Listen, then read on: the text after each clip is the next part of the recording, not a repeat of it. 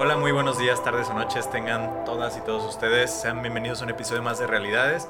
El día de hoy, como ya es costumbre, como ya, ya es un programa, no es, no es mi programa, en realidad realmente es, es un programa en conjunto con, con una colega que ustedes conocen muy bien, que realmente hemos hecho episodios muy buenos y es por eso que está nuevamente conmigo. Daniela Gamiño, ¿cómo ¿Qué estás? tal? Bien, gracias por la invitación. ¿Qué tal? Es un gusto tenerte aquí y más con la, la propuesta de tema que me hiciste justamente para el día de hoy, que tiene que ver con relaciones, que es algo que ya hemos hablado Sí. anteriormente, pero con un aspecto más específico. Ustedes probablemente recordarán la emoción que se siente cuando estás conociendo a alguien, ¿no? Cuando apenas estás saliendo con una persona. Pero existe un momento crucial en el conocimiento de la otra persona en el cual hay un momento en el cual probablemente una persona pierde el interés y la otra no lo pierde. Y entonces se genera este momento ambiguo de no saber qué va a pasar, si realmente hay interés por parte de los dos, si solamente lo hay por parte de uno. Y esta situación en muchas ocasiones pues se alarga demasiado, ¿no? Sí. Entonces podemos tener esta sensación de que perdemos el tiempo, esta sensación de que estamos hasta perdiéndonos nosotros mismos en este proceso de saber si a la otra persona le interesamos o no le interesamos. Es por eso que el día de hoy les vamos a platicar acerca de por qué no le gustas tanto como tú crees. Entonces vamos a hablar mucho acerca de pues estas señales, estos indicios que tienen que ver con con si le gustas o no le gustas a esa persona con la que estás saliendo desde hace poquito, desde hace mucho tiempo, ¿no? Pero bueno, vamos arrancando, Daniela, ¿te parece? Creo que es Bien. importante mencionar, antes de, de- de empezar como todo este tema, eh, yo, yo te platicaba al principio que el ser humano como tal tiene como esta necesidad de la búsqueda de certeza. Correcto. De hecho, dentro de mi práctica profesional, y probablemente en la tuya también lo has visto, gran parte de las situaciones que traen las personas a terapia es porque hay una ambigüedad en las diferentes áreas de su vida o en un área sí, específica o incertidumbre. una incertidumbre. Entonces, necesitamos buscar o tenemos esta necesidad humana de tener una certeza de qué somos, a dónde vamos y qué, qué viene en nuestro futuro, ¿no? Sí. Y una de las áreas más importantes de los seres humanos, pues es la de las relaciones de pareja. Es por eso que el día de hoy, pues vamos a hablar justamente de algunas de estas indicios de los cuales, pues probablemente nos podemos dar cuenta si le gustas o no le gustas a la persona. ¿Por dónde empezamos, Dani? ¿Qué te parece? Bueno, pues para comenzar, eh, hay, que, hay que mencionar que pues estas cosas se van a dar a lo largo de la vida, ¿no? O sea, habrá momentos en los que nos sentamos atraídas o atraídos por otra persona y esa persona pues no se sienta tan atraída o atraído por nosotros. Claro. Y son cosas eh, normales, son cosas eh, de que van a pasar en la vida sí o sí y, y no pasa nada, ¿no? Pero como tú lo decías, luego este proceso se alarga, se alarga mucho y en esta búsqueda de certeza pues hay mucha incertidumbre, mucho malestar y, y estos procesos se pueden llegar a complicar, se puede llegar a volver una obsesión, es decir, ¿cómo que no le gusto? O sea, Sí. lo voy a lograr, ¿no? Me voy a empeñar y entonces mm, hacemos muchas cosas impulsadas por el ego O dejamos de hacer otras. o dejamos de hacer otras buscando agradarle a esta persona, buscando gustarle de la manera que queremos buscarle, gustarle, perdón, y entonces después hay un arrepentimiento, después hay un pues un cierta culpa, decir como todas estas cosas que hice y aún así no lo logré. Claro. y- Entonces vamos a, vamos a abordar ciertos eh, elementos o ciertas señales, pues para darnos cuenta que realmente no le gustamos tanto. Sí, y, y es importante entender, porque este es un proceso bidireccional, ¿no? Lo vamos a hablar el día de hoy desde las señales que te da la otra persona, pero hay que entender también que si a ti te gusta alguien, no es forzoso que esa persona también tú le vayas a gustar.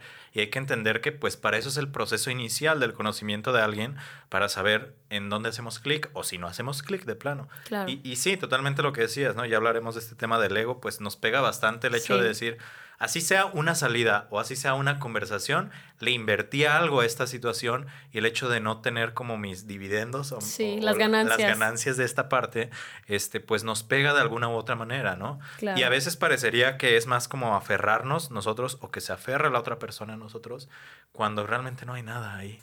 Entonces, por lo menos el día de hoy les vamos a explicar o les vamos a platicar algunas de estas señales que puedes observar en la otra persona o tal vez tú te puedas auto-observar Sí. para saber si estás haciéndole perder el tiempo a alguien, ¿no? O si alguien te está haciendo perder el tiempo Correcto. este, y, y las, y las ganas.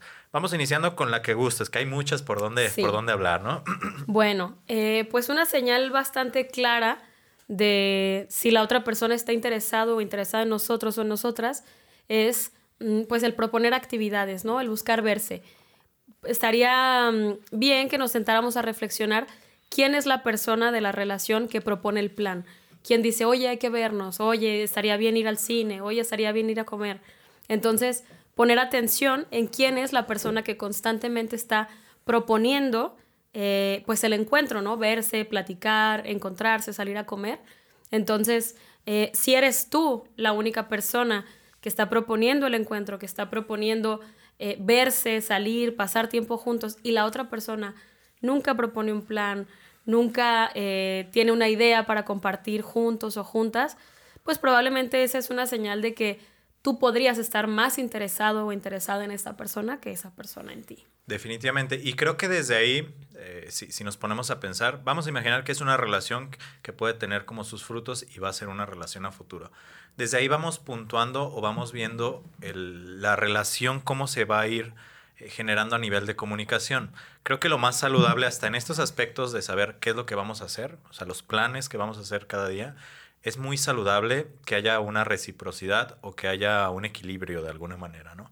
Puedo entender que en ocasiones, pues alguna de las dos personas esté cansada, o tenga estrés, o tenga alguna situación ajena, pero que todo el tiempo sea así es otra cosa totalmente diferente. Y creo que es a eso a lo que te refieres, ¿no? El hecho de que siempre lo que yo propongo, pues es lo que se hace. Y está padre, porque al final de cuentas también te pega en el ego en buena manera el hecho de que, ah, sí le gustó lo que le propuse. Claro. Pero darnos la oportunidad, si eres una persona muy propositiva, date la oportunidad también de esperar para que la otra persona proponga o preguntarle, oye, ¿tú qué onda? Claro. De preferencia que la otra persona lo proponga por su propia mano, ¿no? Para darnos cuenta de este interés justamente. Entonces, creo que arrancas con una muy, muy buena que, que, justamente le pega a esta parte del interés. A lo mejor sonará algo lógico, de sentido común el hecho de, bueno, ¿cómo saber si le gustas o no? Si hay interés, le gusta. Si no hay interés, pues no. Pero a veces es bien difícil encontrar como esos indicios, ¿no? Y más cuando nos metemos en temas de ego, cuando nos metemos en un proceso de enamoramiento químico. Sí. Entonces, eh, se ciega un poco nuestra, nuestra visión de estas banderitas rojas, por así decirlo, en, esta primera etapa, ¿no? Entonces creo que esa es muy buena como para arrancar esta, esta parte. Otra creo que, que importante dentro de, de saber si le gustas o no le gustas a esa persona es si tú siempre terminas las conversaciones. Ahora, pues en la época digital las conversaciones pues no se dan tanto cara a cara, ¿no? Suena muy viejito diciendo eso, pero, pero es la realidad, ¿no? ¿no? No se dan tanto así, se dan por las diferentes plataformas, pero ¿qué tan común es que te acuestas tú diciendo la última palabra y te levantas tú diciendo la primera, ¿no? ¿Quién las termina y quién las inicia sobre todo, no? Sí, y tiene una correlación directa en ese sentido, pero, pero ¿qué podríamos esperar o qué sería como esa banderita roja en este aspecto a tu parecer, Dani? Claro, pues mira, eh, uno nota y una nota el interés en una plática, ¿no? Entonces, si tú te identificas a ti mismo o a ti misma siendo la persona activadora de conversaciones, quien abre una pregunta, quien abre el diálogo y quien está interesada todo el tiempo en la persona, decir, oye, ¿cómo te fue? ¿Qué hiciste hoy? No sé, ¿ya comiste? Esas cosas banales que preguntamos en el día a día. Y, y si la otra persona solo responde, si solo dice como, ok, bien, no, pues comí esto, no, bien, cansado, pero no, no identificas un interés en cómo estás tú. O sea, si no existe esta pregunta de, ah, oye, ¿qué hiciste tú? ¿Cómo va tu día? ¿Cómo has estado? ¿Cómo te sientes? Si no existe como este feedback o esta retroalimentación y solo eres tú la persona interesada en la otra, pues también hay una señal de que pues tal vez el interés no sea recíproco no sea igualmente de, de, allá para acá, ¿no? Claro, y fíjate, ahorita que decías como esa retroalimentación, yo creo que sí la hay, pero no lo hay en un aspecto como saludable de la relación, porque hay, hay una cuestión de estímulo-respuesta. El estímulo es yo te pregunto y la respuesta es sí me contesta, pues, sí me contesta. Claro. Pero súper cortante, ¿sí? Sí. Entonces, ¿qué preferirías? Y aquí también viene esta parte de cómo establecer estos acuerdos inconscientes de cómo nos vamos a comunicar, ¿no? ¿Qué prefieres? Que toda tu relación sea... Eh, basada en lo que tú preguntes, en lo que tú digas, o que sea recíproco en este sentido, ¿no?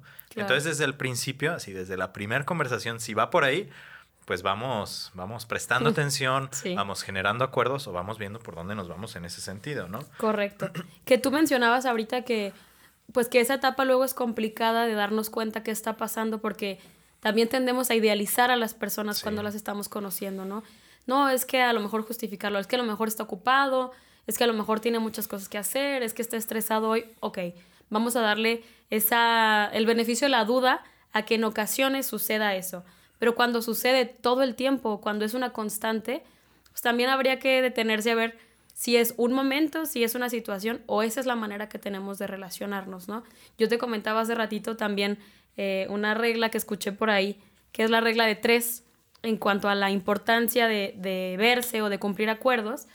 Y bueno, pues básicamente esta regla dice que si tú buscas a una persona y le invitas a salir o algún plan y esta persona te dice que no, ok, no pasa nada porque puede ser que le hayas avisado con poco tiempo, puede ser que eh, tuvo algo que hacer en esa ocasión, que no sabía nada del plan, vale, no pasa nada. Le invitas una segunda vez, oye, ¿qué te parece si hacemos esto, tal? No, ¿sabes qué? No puedo. Es que hoy es cumpleaños de mi abuelita, ¿no? Bien, vamos a darle oportunidad a una coincidencia, ¿no? Tal vez la primera vez que le preguntaste no pudo y existen las casualidades y existen las, las coincidencias, entonces vamos a, a abrir espacio a que probablemente ese día tampoco pudo. Viene una tercera vez, ¿no? Oye, ¿qué te parece si hacemos algo, tal? Es que fíjate que no puedo porque justamente hoy, ok, vale, pero si no hay una contrapropuesta, si no hay un ¿sabes qué? No puedo hoy, pero ¿qué te parece? Vamos a desayunar mañana. O, ¿sabes qué? Esta semana es muy difícil para mí, pero la siguiente semana te propongo.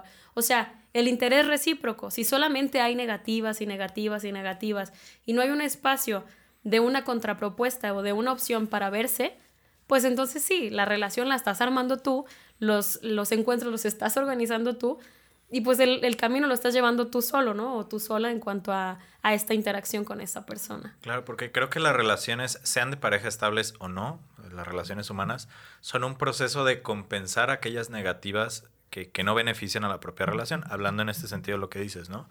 Si dos veces ya te dijo que no, pues el interés se demostraría en una propuesta, en una tercera ocasión, ¿no? O en cualquier otra situación. Si de repente toda una semana no te contestó porque estaba súper ocupado, súper ocupada en el trabajo, pues la siguiente semana lo compensa de alguna manera, ¿no? Ya hay como, como más interés, hay como más conexión en este sentido.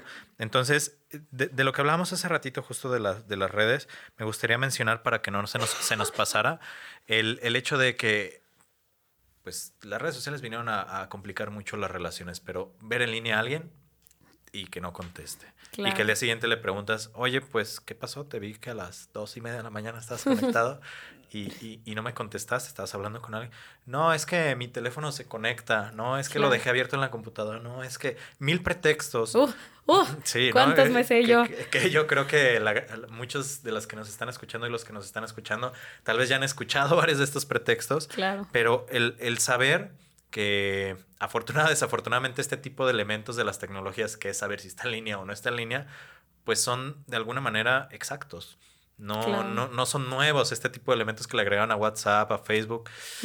Lamento decirte que si te dijo, ah, es que lo dejé abierto por ahí, es muy poco probable que, que, sea realmente esa situación.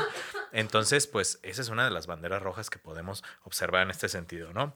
Y vámonos pues a, a otra parte, esto que mencionabas justamente de la parte de los, de los planes, que cuando tú eh, propones los planes, otra cosa es cuando ambos o tú los propones y te los cancela que hay diferentes niveles de cancelación, ¿no? Una cosa es que ya llegues al lugar, que hayan quedado de verse en el cine y de repente no llega la persona y te dice, ¿y qué crees? Me sentí mal, no pude ir.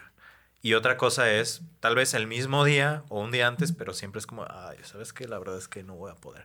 ¿Tú has escuchado alguno de esos, Dani? ¿Te ha Algunos, algunos. Pero bueno, también hay que mm, recuperar la parte de por qué estas personas no rompen el vínculo, ¿no? ¿Por qué no eh, eres claro o eres clara y dices, bueno, ¿sabes qué? Pues sí me gustabas al principio, sí me gustabas eh, antes, pero algo pasó, algo cambió, no estoy más interesado o más interesada en ti, ¿no? ¿Qué sucede? Que las personas tienen esta dificultad para romper un, un vínculo. Puede ser que tengan pocas habilidades sociales o puede ser que les guste la atención, ¿no? O sea, ya sé que no quiero nada contigo, ya sé que no me gustas, pero me gusta gustarte. Me gusta que me prestes atención, me gusta que estés todo el tiempo preguntándome cómo estoy, invitándome a lugares, aunque ya sé que te voy a decir que no. Me gusta estar sintiendo tu presencia, tu interés. Y eso pues también es súper cruel, porque si ya sabes que no quieres nada con esta persona, pero no rompes el vínculo, pues generas un montón de expectativas o, o haces que la persona se ilusione por no tener claridad en lo que está pasando. Definitivamente. Y creo que ahorita lo que me decías me suena. Cuando la persona. Imagínate que es una persona con habilidades emocionales altas y que realmente se anime a decirte, ¿sabes qué? Me gustabas, pero ya no me gustas. Entonces, eso sí va a ser una negativa hacia ti, pero es una negativa hacia él mismo o hacia ella misma, porque también se está cerrando esa posibilidad de esa relación, que se vale. Al final de cuentas, pues no podemos tener relaciones abiertas por todo el mundo, ¿no? Sí. A no ser que tengan ese tipo de acuerdos. Qué divertido. claro, pero, pero fuera de las personas que tienen este tipo de acuerdos, pues el hecho de decir, sabes que no me gustas, existe este riesgo de que la relación termine de alguna manera, ¿no? Muchas de ellas se transforman a relaciones de amistad o se pueden transformar a otro tipo de relación o simplemente desaparecerán, pero, pero como tú dices, qué cruel el hecho de mantener a una persona ahí solamente como para, para tener ahí mi guardadito, sé que suena feo, pero para tener mi guardadito de personas a las cuales les gusto. Entonces, pues, qué cruel. Y si te están haciendo eso, date cuenta. Y si estás haciendo eso, también date cuenta. También date cuenta. Entonces, vámonos a otra. ¿Qué pasa? Cuando de repente la persona parece una persona súper ocupada, ¿no? Y cada que tú le dices que sí hacen algo, te, te dice que no, pero te das cuenta que si sus amigos sacan un plan de último momento, sin problemas, o si de repente sale una reunión de la oficina, o si de repente sale una reunión de la escuela, sin problemas va a este tipo de situaciones. A pesar de que la percepción que tú tienes de la persona es que es una persona muy ocupada.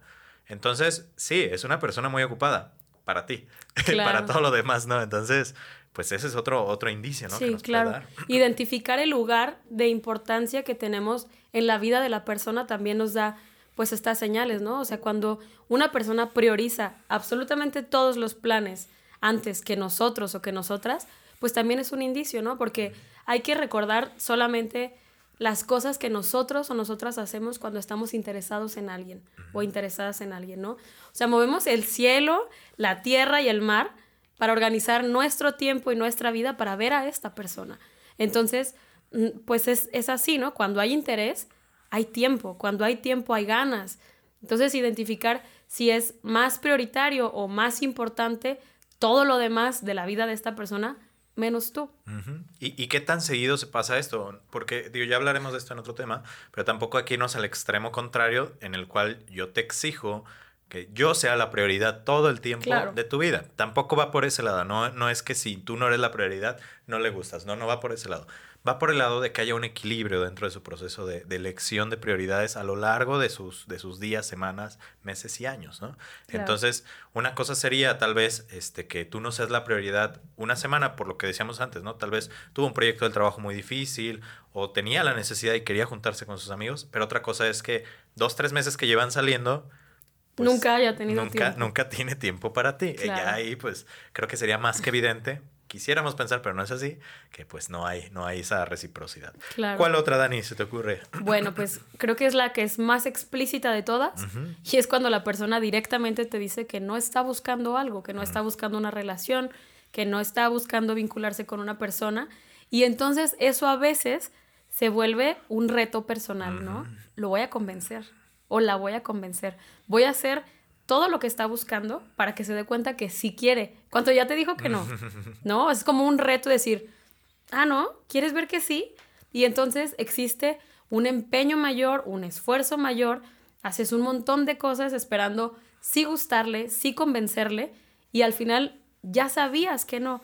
Entonces el sentimiento, como tú decías, de pérdida, decir, todas estas cosas que hice, todo lo que me esforcé, me corté el pelo, me vestí distinto, fui a lugares que no quería ir para gustarle y ni así le gusté, pues ¿qué está pasando conmigo, no?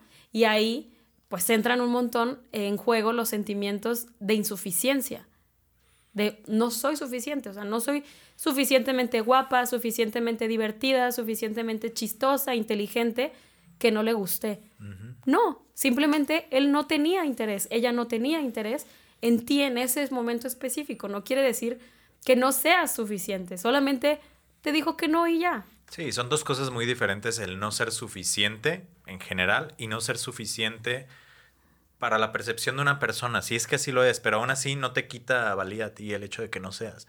También para ti no va a ser suficiente muchas cosas. No va a ser suficiente a lo mejor si vas a un restaurante y te cuesta 500 pesos una pizza, y la ves súper chiquita, no va a ser suficiente Claro. y no por eso vale menos la pizza. Bueno, tal vez sí, pero, pero en ese sentido, ¿no? Y, y de este punto que dices, creo que hay que aclarar otra cosa porque es bien importante. Yo diría que hay como dos niveles. Uno en el que explícitamente te dice, ¿sabes qué? No me interesas. Y tú ahí sigues, ¿no? Atrás.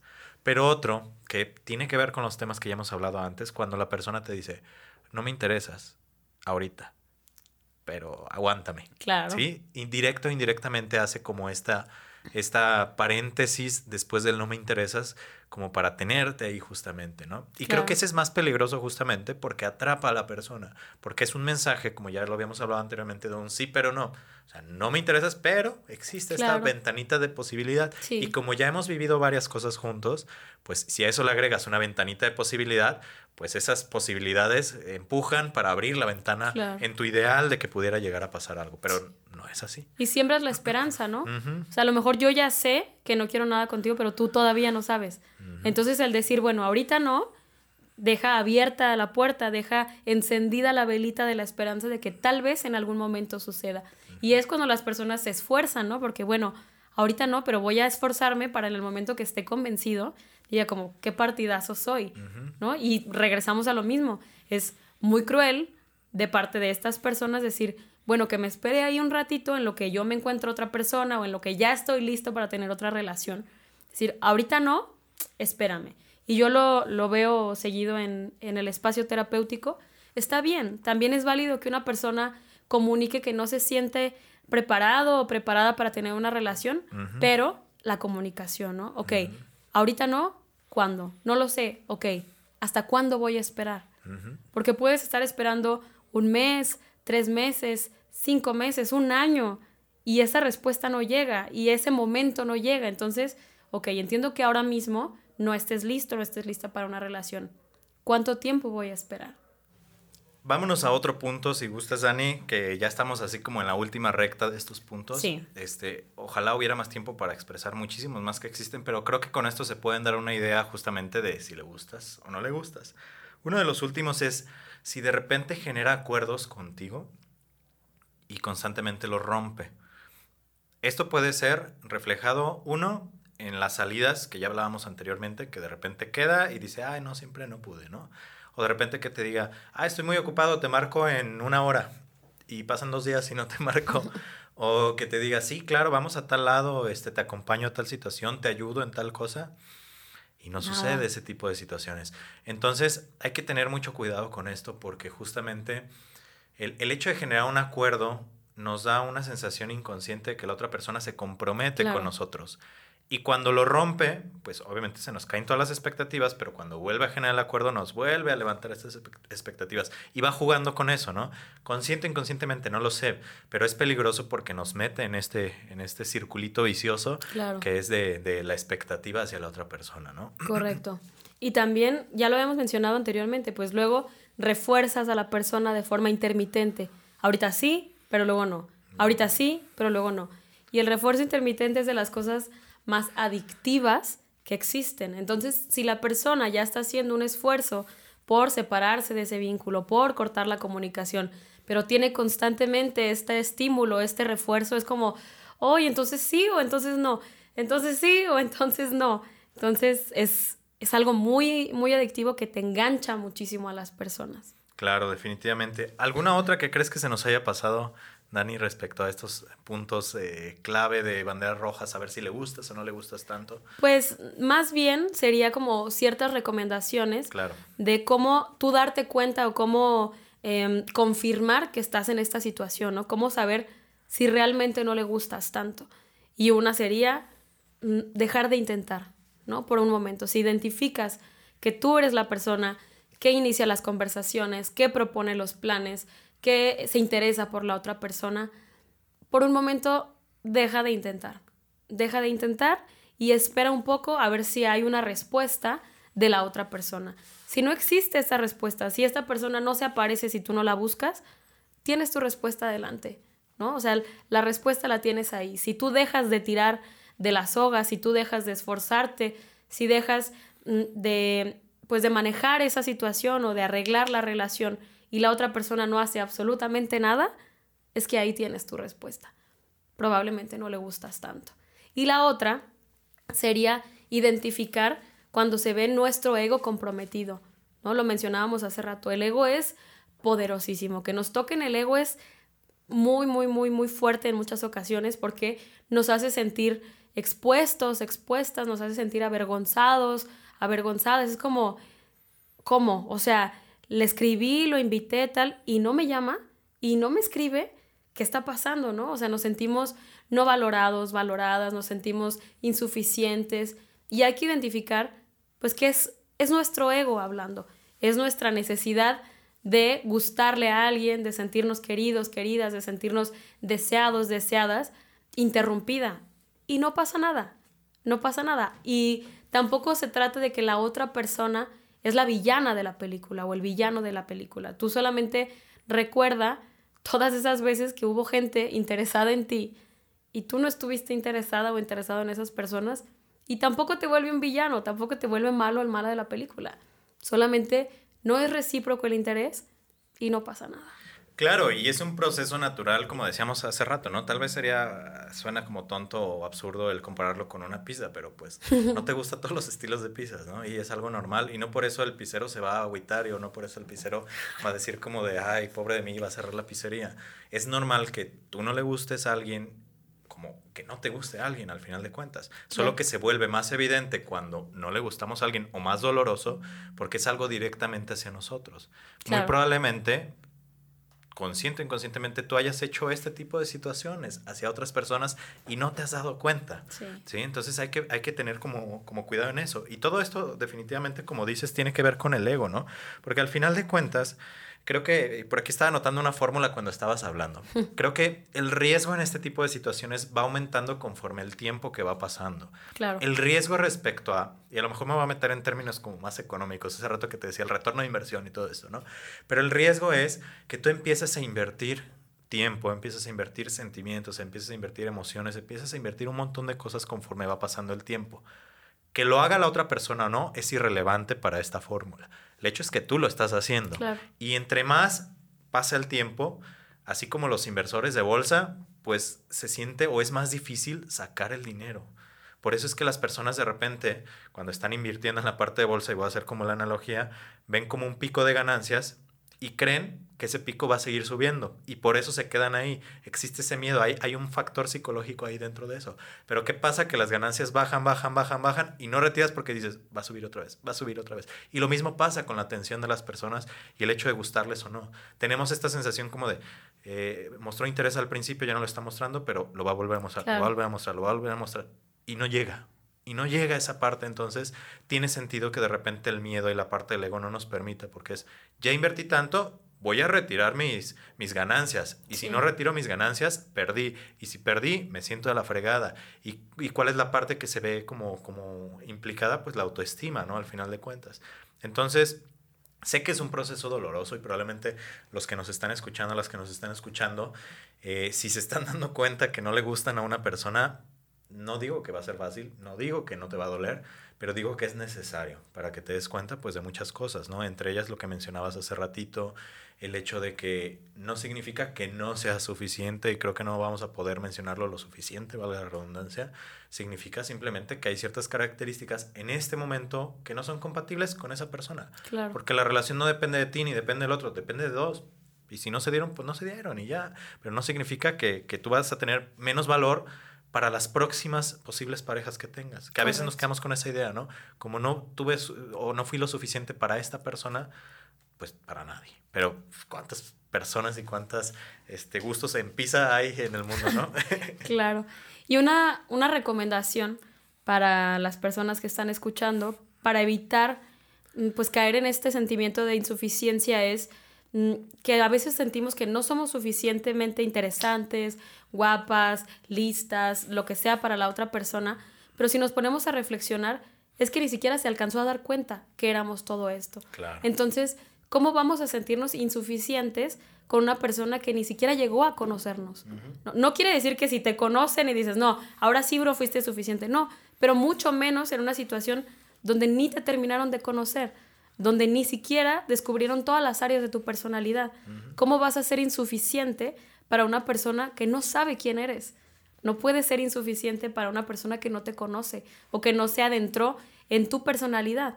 Entonces, cada que sientan pues esta sensación, este sentimiento de insuficiencia, pues recuerden eso, esta persona ni siquiera me terminó de conocer, ¿cómo voy a ser insuficiente?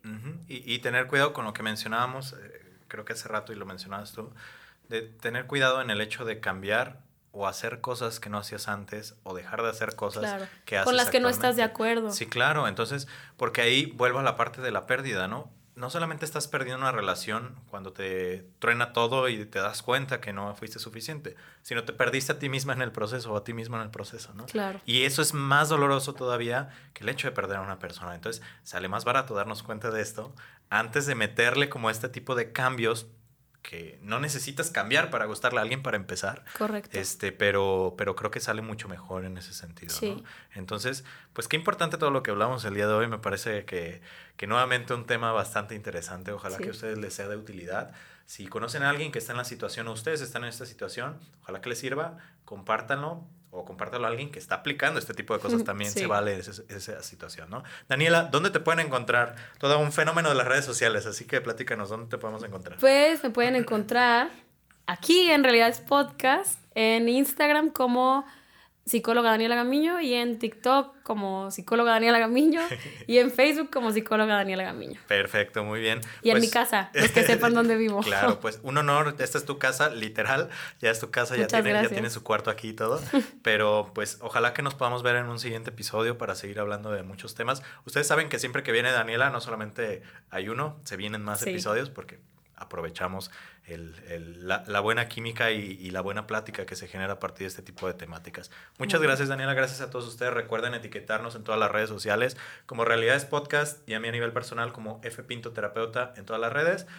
Eh, nos vemos el siguiente episodio. Muchas gracias, Daniela. Gracias a todos ustedes. Hasta luego. Gracias a ti. Bye.